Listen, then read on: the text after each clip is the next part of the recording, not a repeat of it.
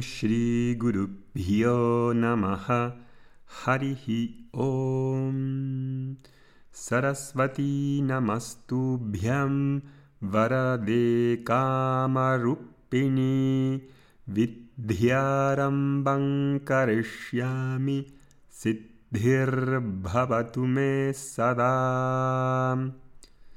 Muy buenos días a todos. Namaste. ¿Qué tal estáis? Como muchos sabéis y conocéis por ir a las clases de yoga o en nuestra escuela las clases de Vedanta, y en general en los temas de desarrollo personal, sabemos muy bien que hay mayoría de mujeres. Es una cosa que a mí me ha dado siempre que pensar, ¿no? ¿Por qué hay más mujeres en los centros de yoga? ¿Por qué hay más mujeres estudiando Vedanta? En los temas de desarrollo en general, así desarrollo personal, siempre hay más. ¿Por qué? A mí me lleva a pensar que el ideal aspiracional que uno tiene, tanto sea hombre como mujer, siempre es el de ser un hombre, una mujer sabia, fuerte, equilibrada. Tanto el hombre como la mujer, si no aspiran a eso y se quedan con algo, digamos, más eh, menor, parece que ahí la mujer y el hombre pues no somos completos, ¿no? Sin embargo, la mujer, por ser más compleja, compleja es un hecho objetivo, si miramos la fisiología de la mujer, no se parece a la del hombre y es de una complejidad mayor. Su sistema reproductor las glándulas endocrinas, su sistema hormonal, es más complejo.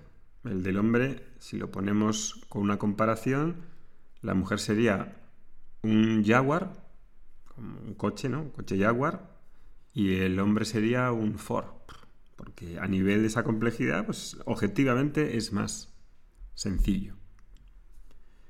Esa complejidad fisiológica hace que también sea más compleja psicológicamente y que esté proclive a que se desequilibre más fácilmente físicamente, emocionalmente, nerviosamente, hormonalmente que el hombre.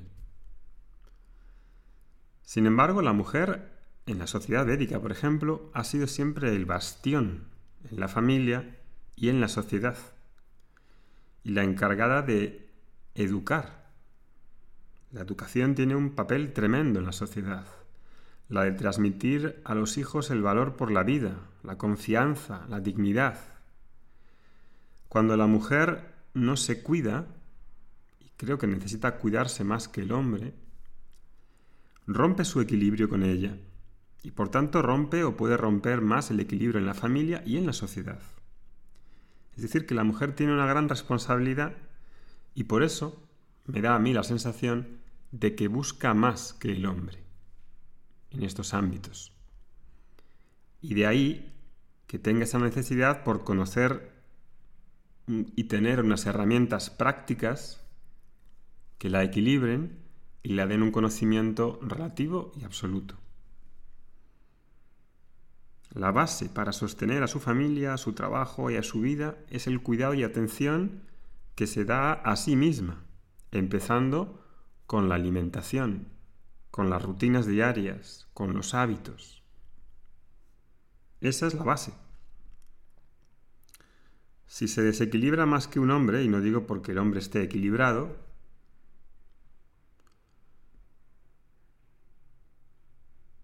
puede que se vuelva más irritable, no conecte con ella misma y se haga más neurótica cuando no se cuida, cuando no se cuida. El papel de madre, diría yo, que tampoco no es solamente dar las condiciones óptimas, materiales, de una buena educación, sino de transmitirles, como decía, valores de confianza, de amor, de empatía, de respeto, de responsabilidad. Ahí cuando la mujer respeta sus ritmos, eso marca una diferencia en su salud y en su equilibrio. Porque aunque su fisiología y su complejidad la puede hacer más frágil, también sabemos por experiencia que la mujer tiene una tolerancia y una fortaleza casi mayor que la del hombre. Saca adelante una casa, saca adelante a su familia, a los hijos. Y eso tiene un valor muy grande. Si no se escucha y no presta atención a la salud, a los hábitos alimenticios, ¿cómo va a poder alcanzar ese ideal de ser una mujer sabia y fuerte? Que sea luz, que sea un faro para ella misma y para los demás que están alrededor. Ahí, en ese cuidado y en esa búsqueda que están haciendo muchas mujeres, más que los hombres afortunadamente y desafortunadamente para los hombres, es donde radica el cambio, los primeros cambios para ir logrando paso a paso ese ideal aspiracional de una mujer sabia y fuerte y equilibrada. No podemos esperar a estudiar Vedanta, que implica el autoconocimiento en palabras mayúsculas, cuando no hay una preparación de la personalidad, cuando no hay un cuidado del cuerpo, de los sentidos, todo eso que llamamos una vida de preparación, de yoga, viene primero. El autoconocimiento de Vedanta no es lo que viene primero. Se puede hacer junto con la preparación, pero primero necesito conocer cosas muy básicas sobre la salud, sobre cómo cuidarme íntegramente.